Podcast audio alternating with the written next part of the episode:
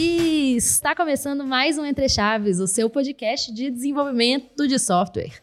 E hoje a gente vai continuar nossa série querida do Entre Cases. E estamos aqui com algumas pessoas para contar um pouco mais de experiências que elas têm hoje na prática, vida real e tudo mais. Mas antes, meu companheiro querido de bancada aqui. E aí, Champs, como você está? E aí, Fernandinha? É, tô animado hoje, hoje é um case bem interessante. Tô, tô curioso para descobrir o que, que, que, o pessoal faz. Você fala companheiro de bancada como se a gente tivesse uma bancada é, do Jornal né? Nacional, né? Pois Mas é, é só companheiro de, de como poltrona. É você, como é que você me apresenta normalmente? Não é companheiro de, companheiro de bancada? É como? Ah, meu fiel escudeira. Ah, é, tá bom. Isso aí.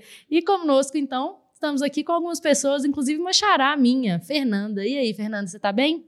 Tô bem. E aí, gente? Meu nome também é Fernanda, sou DL lá de, do, do time.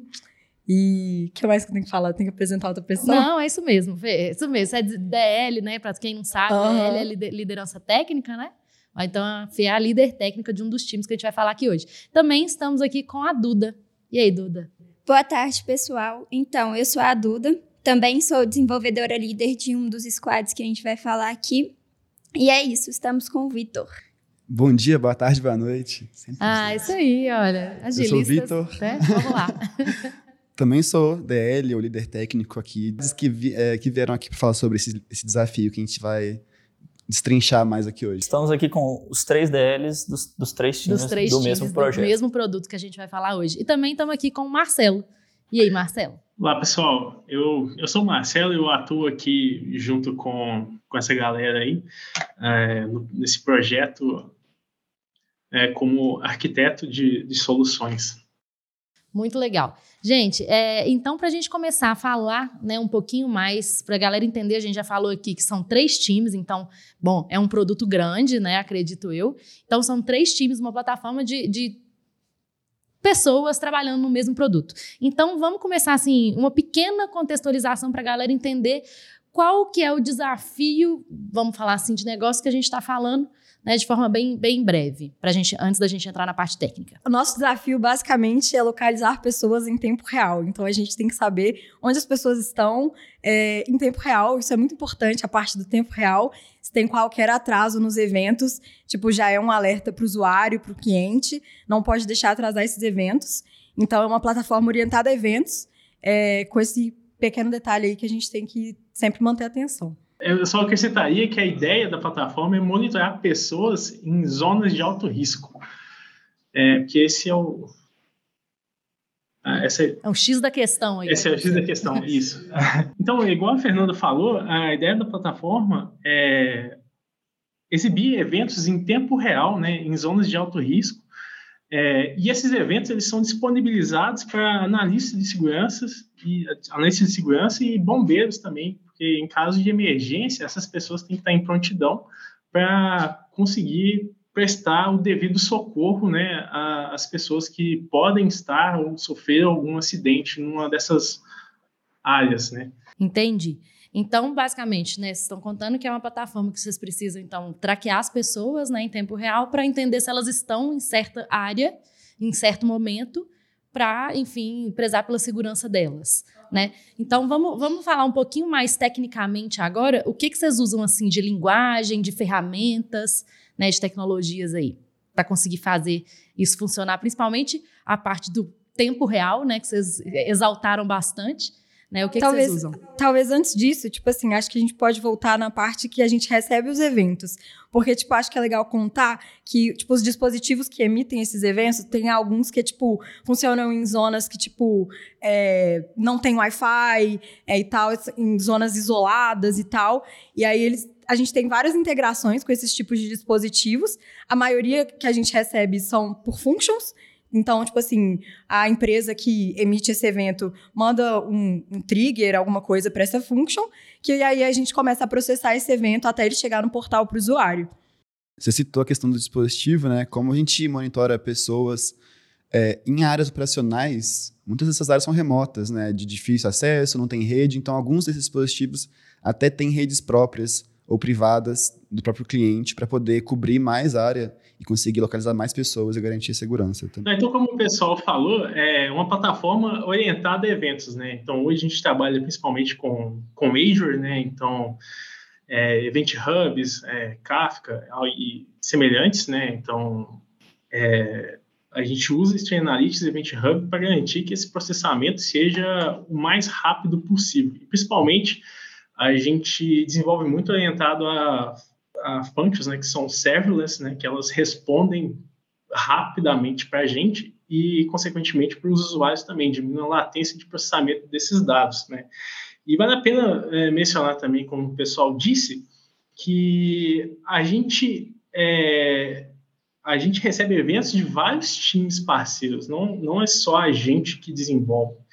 Então, existem várias pessoas, né? Então, eventos de passagem de crachá em ônibus, é, dispositivos IoT com, com, funcionamento com base em, em redes LoRa's, né? Então, dentro das plantas existem várias é, infraestruturas de rede baseado no protocolo LoRa de comunicação que envia esses eventos para a gente também para serem processados. Então, a, a origem desses eventos é, são tanto informações geradas e coletadas por vocês, mas também de times parceiros, de outras empresas que, que emitem esses eventos e vocês só coletam eles. Tem essas duas vertentes. A gente, a Na verdade, consome, todos os né? eventos a gente recebe. A gente Só que recebe. são É. muitas fontes. Por exemplo, só de é, eventos relacionados a, a ônibus, seja viagem de ônibus ou passagem de crachá dentro de ônibus, são 16 empresas de telemetria.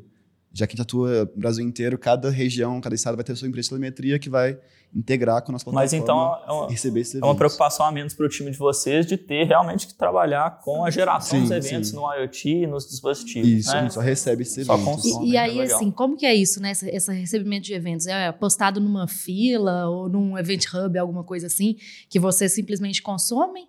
Como que é isso, assim? Só pra eu entender melhor. A maioria é HTTP trigger. Tipo assim, é, elas trigam a, a nossa function e aí da Ah, nossa sim, é uma function a gente manda para um, pra um event hub que vai processar, ver se tá dentro do site ou não, porque a gente não pode monitorar as pessoas também fora do site operacional do cliente, né? Então, quando tá fora, a gente descarta esse evento, quando tá dentro, a gente manda para um outro event hub que vai processando e tal. É um fluxo meio longo, assim. E além disso, também, tipo assim, como a gente tem várias integrações, é, dá um exemplo. Os eventos de, de passagem de crachá em catraca, todos eles são necessariamente dentro de área é, operacional do cliente.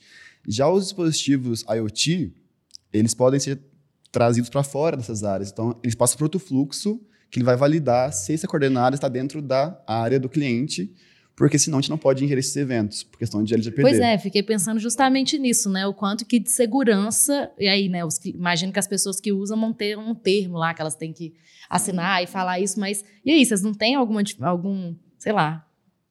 Algum Acho que a termo gente nunca- que foi? Acho que a é gente nunca teve um realmente- problema com isso, né? Porque quem assume os riscos, acho que da, da tipo, da LGPD lá, é na hora que a pessoa vai pegar o dispositivo, Aham, ela, deve assinar um termo lá. coisa, né? O cliente que lida com isso, a gente só descarta esses eventos. É, vale a pena mencionar também que, com as como questão de segurança, a gente também tem uma API Gateway é, na frente desses, dessas functions, né? Porque a gente não pode expor isso diretamente né, para as aplicações de telemetria, né? Porque senão é, geraria uma fragilidade muito grande no sistema.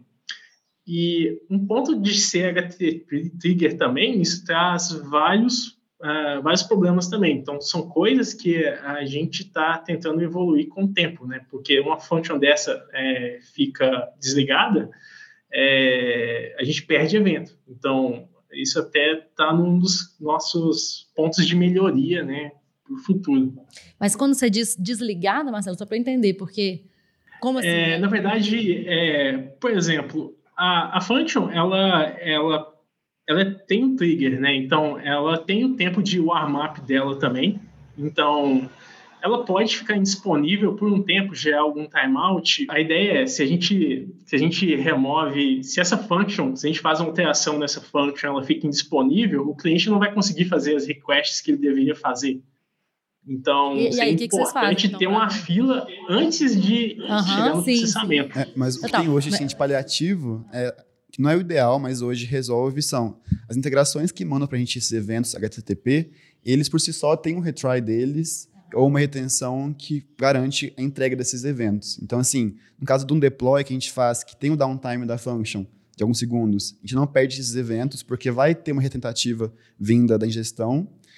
E e nesses É casos, basicamente, assim, né, a function retorna, não, não responde, né? E aí essa, esses Isso. dispositivos Eles tentam retentam eles controle novamente e acabam isso. não perdendo eventos. Mas realmente, talvez, assim, né, num futuro faça sentido vocês terem algum outro mecanismo de, de resiliência aí para que vocês não percam eventos, porque eu estou entendendo que é, é, não, é imprescindível não perder no caso de Isso, vocês, exatamente. né? É como está hoje a resiliência está entregue, na- entregue nas mãos do, Do, do cliente, do cliente, e não da né? E gente. não de você, sim. Mas, eu- eu- assim, quando a gente fala de, de soluções com function, né, até uma coisa que o Marcelo comentou foi a questão do RMAP, né? E vocês comentaram muito de é, ser em real time, né? Então, assim, imagino que esse processo de escolha até da linguagem que vocês estão usando para essa function e também é, qual plano na, na Azure que vocês estão é, usando essas functions também foi importante para essa decisão, né? Ou não, por ser pelo requisito ser real time ou, ou não teve esse problema, essa preocupação. Me parece que a questão do, é, a questão do warm-up das functions não, não é uma questão para a gente assim tão importante, porque todas essas functions recebem eventos o dia inteiro, então elas nunca ficam ali no status de idle, assim. Nunca então, dorme, né? Nunca Elas dorme. nunca dormem. Então até que não tem preocupação assim com esse tempo dela ligar, por exemplo. Mas fiquei um pouco preocupada com o deploy, né? Que vocês fala, você falou que quando faz deploy fica uns segundos ali fora, né? Exatamente. Aí, Inclusive, por exemplo, a gente usa .NET, né? E o .NET vai descontinuar a versão 3. A gente teve que fazer o upgrade para a versão 4 e aí rolou esse, esse, essa parada, assim, de, de coisa, mas a gente não perdeu nenhum evento. Eles vieram todos depois. A gente conferiu, veio, eles vieram todos depois. Mas vocês Não falaram esse que problema. é, é um monitoramento de, de, né, da, da localização das pessoas aí no, nos sites e tal. Não tem um horário do dia que as pessoas não estão lá, tipo assim, de madrugada tem gente para monitorar também, então a function não para. Durante a manhã, é tarde, né? O turno diurno tem mais volumetria, um maior volume de dados, mas à noite também é, esses sites eles não param de operar, né? Claro que diminui a quantidade de trabalhadores, en- enfim, mas não para. Volumetria, inclusive, é, até uma grande difícil questão do. escolher um momento para o deploy, porque não É. tem um momento que é tranquilo, né? Mas não tem ne- nenhum, nenhuma forma de fazer algum tipo de, de escalonamento de deploy? então, uma ideia é assim? usar o slot, né?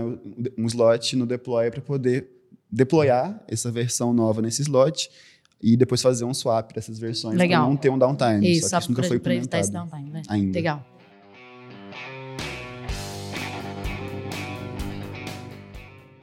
E a escolha de .NET, então, já que o RMAP não era um problema, foi questão de conhecimento do time mesmo, curva de aprendizado. Na verdade, todo mundo que já entrou no projeto já Com tem ele já parte existindo, é. já Existindo. ali andando junto com Azure, com .NET. É, a gente herdou umas APIs aí, uma API em Golang. é tão um problema porque ninguém tinha conhecimento dessa linguagem, né, Golang. Só que ela foi descontinuada, graças a Deus. E a gente segue com a linha da .NET aí. Boa, você sabe, Marcela, porque a galera olhou pra você aqui, tipo assim, ó, talvez o Marcelo que tomou essa Ele é o decisão que- aí. Mais antigo. É, a- assim, falando um pouco do projeto como ele começou, é, ele é um projeto que veio, é, que, é, que foi herdado pela, pela DTI. Então, muitas das ferramentas já estavam implementadas. É, mas, assim, conversando com, com então, o arquiteto do projeto na época, né, ele, ele disse que era porque a .NET é uma linguagem simples e ela tem um downtime relativamente baixo comparado aí com a com Java, por exemplo, e ele, e ele é mais eficiente, é, por assim dizer. Foi o que eu me lembro. Uhum, boa. É, te- tem uma coisa que eu fiquei na dúvida aqui, que se a gente falou um pouco sobre regiões remotas e, e funcionamento offline. É, como que isso foi, ou é, né, um desafio para vocês, já que vocês só consomem os eventos que a- os, os dispositivos geram? Isso é um desafio, de alguma forma? Eu acho que isso é mais um desafio pro cliente do É, que pra do gente. pra vocês, né? É. Aham. Sim. Essas zonas remotas sem, sem como é que fala? Conectividade. O que elas impactam, assim, é que a gente tem menos, a gente recebe menos eventos, né? Mas isso não impacta, assim, a gente negativamente. Isso tira um pouco a qualidade do, do, do, produto, porque a gente vai ter menos áreas cobertas recebendo o evento, mas isso não é um desafio para a gente tratar, assim. É, não, não tá no escopo de vocês, né, do projeto de vocês tratar este desafio. Tá muito mais nos clientes mesmo, né, nos dispositivos. É, mas esse, isso também gera, assim, de certa forma, gera preocupação para a gente, porque às vezes, em algumas áreas, como a gente não recebe evento, a gente preocupa, olha, será que tem alguma coisa na integração que está dando errado, algum, algum ponto de falha no sistema, né? Mas é isso. Ah, tem um ponto também que na real interfere sim. Por exemplo, a gente faz um traqueamento das viagens de ônibus que entram e saem da, das áreas operacionais. E esses ônibus trafegam em áreas remotas, estradas que não têm conectividade e tudo mais, e acaba que esses eventos chegam para a gente atrasado. Então isso gera um traqueamento também atrasado em, algum, em, muitos casos, sabe? Então é um desafio que a gente sofre, mas não está no nosso escopo resolvê-lo. Resolvê-lo, é, exatamente. Então, para o time de vocês, assim, trabalhando com, com functions, eventos, o que, que vocês consideram que até hoje se, que vocês experimentaram foi um desafio técnico maior, assim? O que, que vocês consideram que foi maior dificuldade ou que foi mais complexo de superar aí nesse tempo de projeto? Eu acho que é a questão da volumetria, né? Tipo assim, a gente construiu uma coisa que aguente o volume da, de eventos que chega pra gente. Principalmente agora com essa parte de ônibus, é uma coisa assim que tá tendo bastante problema, porque tem aumentado muito o volume de ônibus. É. E do jeito que foi construído, por exemplo, o Event Hub, uma vez que você cria ele, você não consegue dar um upgrade nele. Então, se ele tem quatro partições, ele vai continuar com quatro partições. Então, tipo assim, o que ele foi, o nosso, nosso Event Hub que foi construído tinha quatro partições e aguentava um número X de eventos, hoje que tem, tipo, muito mais, ele tá sofrendo um pouco. Então, a gente tá até com um plano de, tipo, tentar é, quebrar isso pra, tipo, desgargalar essa parte, sabe? Porque acho que a gente nem mencionou, tipo, o número de volumetria. Mas, tipo, acho que mais ou menos um milhão e meio de eventos por dia. Nossa. É, porque... É muito evento. A, a questão do Event Hub, tipo, ele... A gente usa o Event Hub Standard. Esse, esse cara não permite ser escalado, né? Então, o número de consumidores paralelos que a gente tem é, é baixo. Ele fica limitado a esse número de partições. É, além do, dessa questão de volumetria, é, assim, como a plataforma é orientada a microserviços também, é, a gente acaba tendo vários desafios né, na gestão desses serviços, né? Porque todo mundo, eu acho que boa parte das pessoas, né, vamos dizer todo mundo, enxerga microserviços como uma bala de prata, mas na verdade é, não é, ele tem grandes desafios, principalmente quando você tenta coordenar vários serviços, né?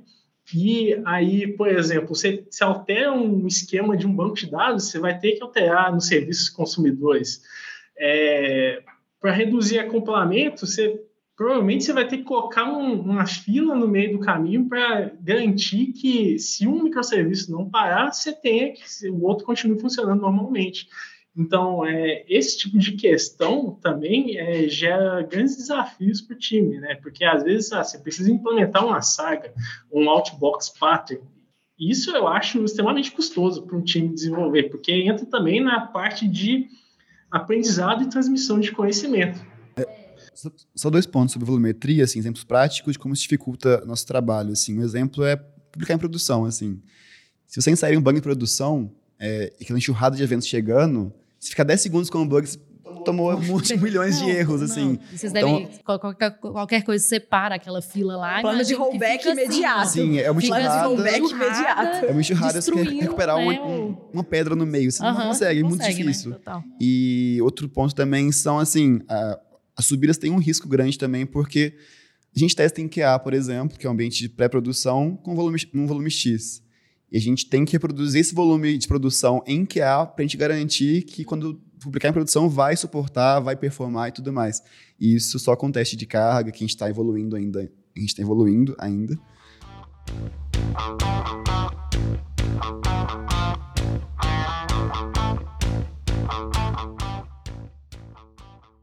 É isso que eu ia perguntar. Realmente, assim, como que vocês mitigam essa volumetria, desculpa, essas dificuldades que você só conseguem ver em produção. Uma das nossas desenvolvedoras estudou, fez um teste, então a gente consegue, tipo assim, colocar uma volumetria em QA, mas, tipo assim, para imitar a volumetria de produção, é tipo Ainda não. É tipo assim, ah, por exemplo, vamos colocar aqui uns 200, 500 eventos. Ainda rola, mas ainda, tipo assim, tem site lá que tem 10 mil pessoas. Tipo assim, então é uma coisa ainda muito fora. As limitações que você teria que ter uma infraestrutura bem parecida em QA do que de produção, que deve ser uma coisa absurda. Pra... E aí o custo começa a ficar inviável. E tipo assim, onde a gente fez um teste de carga em QA, só que impactou todo o time que estava testando em QA, porque gerou um atraso nos eventos de teste da galera. Então, assim, essa disputa pelo ambiente de QA é, impede um pouco que a gente realize teste de carga em QA, porque acaba Isso é um dos problemas também, um, um dos desafios, na verdade trabalhar, tipo assim, 15 pessoas na mesma plataforma.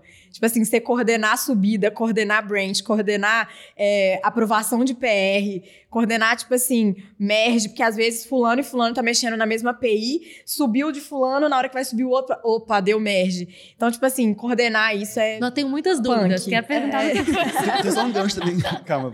Só pegar um gancho do Marcelão também que falou, a dificuldade de microserviço, assim, versionamento é muito complicado, né? Então, o que ele falou de alteração no modelo, é, a gente não tinha antes uma biblioteca compartilhada para esse modelo existir. Então, se a gente mudasse um campo novo, tirasse um campo, a gente tinha que sair todos os códigos da, que aquele fluxo percorre para poder atualizar esse modelo. O que a gente fez foi o óbvio, assim, que não era óbvio para a gente na época, mas criar uma, um pacote Nugget mesmo compartilhado ali para a gente poder, é, esses, esses componentes todos terem ali um modelo atualizado e versionado bonitinho e mais fácil de manter. E único, né? E único. É porque além de ter o trabalho de ah, atualizar né, eh, todos os modelos de todos os, ah, os serviços, né, existe o, ah, o erro humano, né, que às vezes acontece também, porque é tanta coisa que você tem que alterar que você deixa passar alguma coisa, mesmo fazendo uma revisão de PR bem feita, é, assim, acaba passando uma coisa ou outra, né, então que gera muita dor de cabeça lá na frente. Tá, então antes de entrar na, naquele problema do, do Git que foi comentado e dos merges, é, quando a gente trabalha com function e eventos, tem muitos problemas envolvidos também, né? E um deles, que eu imagino que pode rolar no projeto de vocês, é de consistência eventual ou de algum desses milhões de eventos que estão sendo gerados aí, dar algum erro e ser perdido. Isso acontece? É uma preocupação? Tem alguma política de retry, alguma estratégia que vocês usam para não perder algum desses eventos, porque trabalhando com eventos, eu acho que é até esperado de que isso aconteça em algum Não, e isso deve ser um desafio gigante, porque você só sabe que você tá dando merda quando dá merda, né? Tipo assim, vocês só sabem se o negócio tá errado quando dá merda, né? Porque normalmente, igual você falou, no dia a dia, ninguém tá ali conferindo onde que fulaninho tá todos as, os minutos do dia dele, né? E aí entra o erro humano também, porque, por exemplo, eu entrei no ônibus e esqueci de passar a catraca. Não vou aparecer no portal. Mas, tipo assim, você só vai perceber isso se precisar ver É, se que você precisar, tava você lá, tava- entendeu? Total. Não é todo. ah, se não tiver uma catraca pra eu passar, porque no ônibus não tem uma catraca, e eu esquecer de passar, eu não vou estar lá. Meu evento não vai estar lá. Eu acho que outro problema também que tem, igual nos dispositivos, a gente tem um botão de pânico. E aí, tipo assim, a galera fica lá, né, acionando o botão e às vezes quem tá Sim. acompanhando Pedro Lobo. não vai saber. É. Assim, é, é, existem várias falhas de processo também que, que dificultam a qualidade do nosso sistema como processo, ou seja, passar crachá dentro de ônibus. Várias pessoas não passam crachá dentro do ônibus porque tá com pressa, simplesmente porque nem sabe que tem é leitor às né? vezes. É, outro exemplo é o dispositivo IoT, que tem que ser carregado. Nem sempre o- a pessoa está preocupada em carregar o dispositivo também, né? Então, isso tudo diminui a qualidade dessa, desse monitoramento. E, e- mas, assim, e uma vez já coletado o evento, é, em algum momento desse processo, que vocês falaram de microserviços, de processamento, é, tem um risco ali de ter alguma falha nesse meio do caminho, e aí vocês conseguem mitigar isso também? Tem que colocar numa balança, né? Porque, assim, o Serv- o Service Bus é mais para mensageria comunicação enterprise, né? Agora, o stream, o Event Hub é para um processamento de stream, mais um fluxo mais rápido, né, em tempo real. Então, tem essas duas medidas. Hoje, tem algumas decisões que, com o conhecimento que eu tenho hoje, poderia fazer diferente, sabe? É, então, é algo muito evolutivo.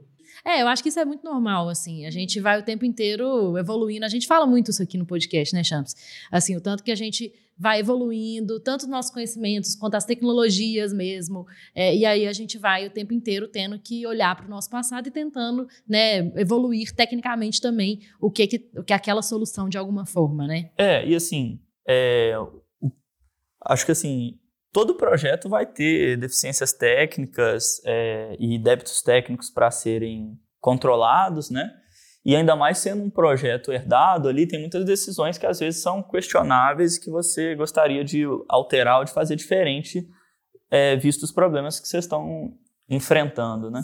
Então, eu não acho que é um, uma questão de falar assim, ah, o nosso projeto está ruim por conta disso, ou a gente está trabalhando mal, a gente está fazendo mal feito, mas é mais uma questão de olhar para esses problemas como é, assim, o próprio fato de vocês olharem e questionarem as tecnologias que estão sendo usadas e, né, e os problemas que estão acontecendo e reavaliar isso, eu acho que é algo é, A gente fala bastante, né? Já falamos várias vezes aqui que um time que tem uma boa gestão de débitos técnicos, de débitos de processo, que consegue ter uma, uma é, uma boa mentalidade de melhoria contínua, que faz boas retros e consegue de fato desenterrar os problemas, esse time ele voa, né? Porque ele vai, por mais que às vezes é um passo de formiguinha, mas ele vai resolvendo os problemas, resolvendo os débitos técnicos e, enfim, em algum momento aquele você vai achar novos débitos técnicos para resolver.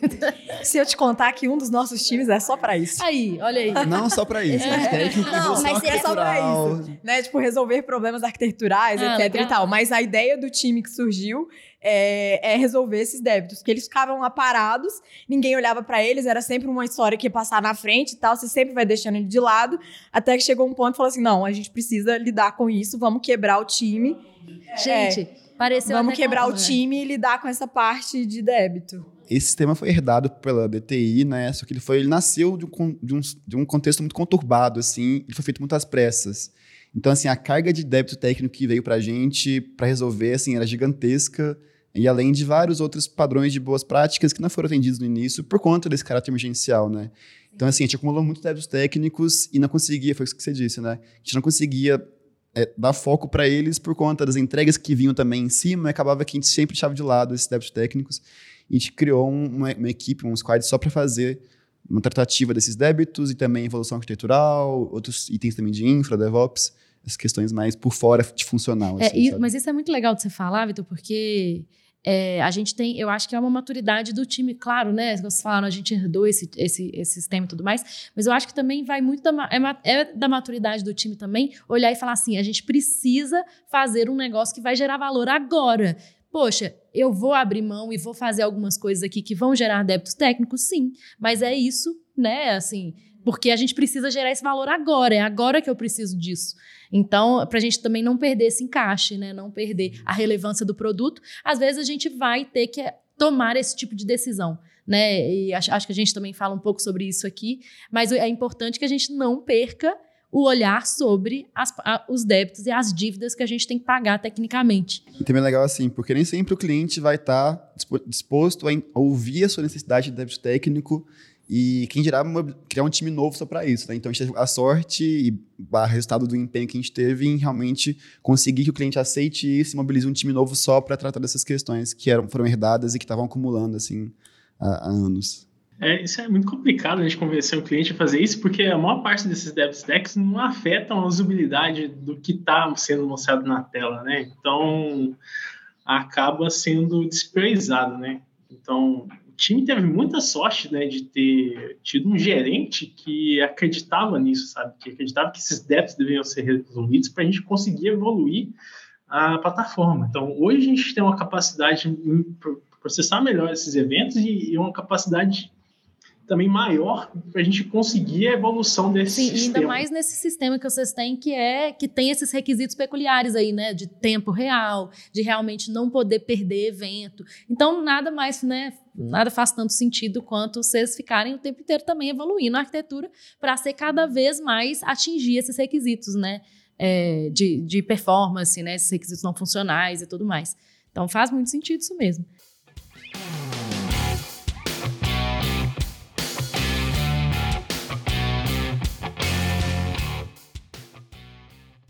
Em algum momento vocês comentaram que tem muitos desenvolvedores trabalhando no mesmo projeto, né, fazendo PR, tem que revisar PR, aceitar.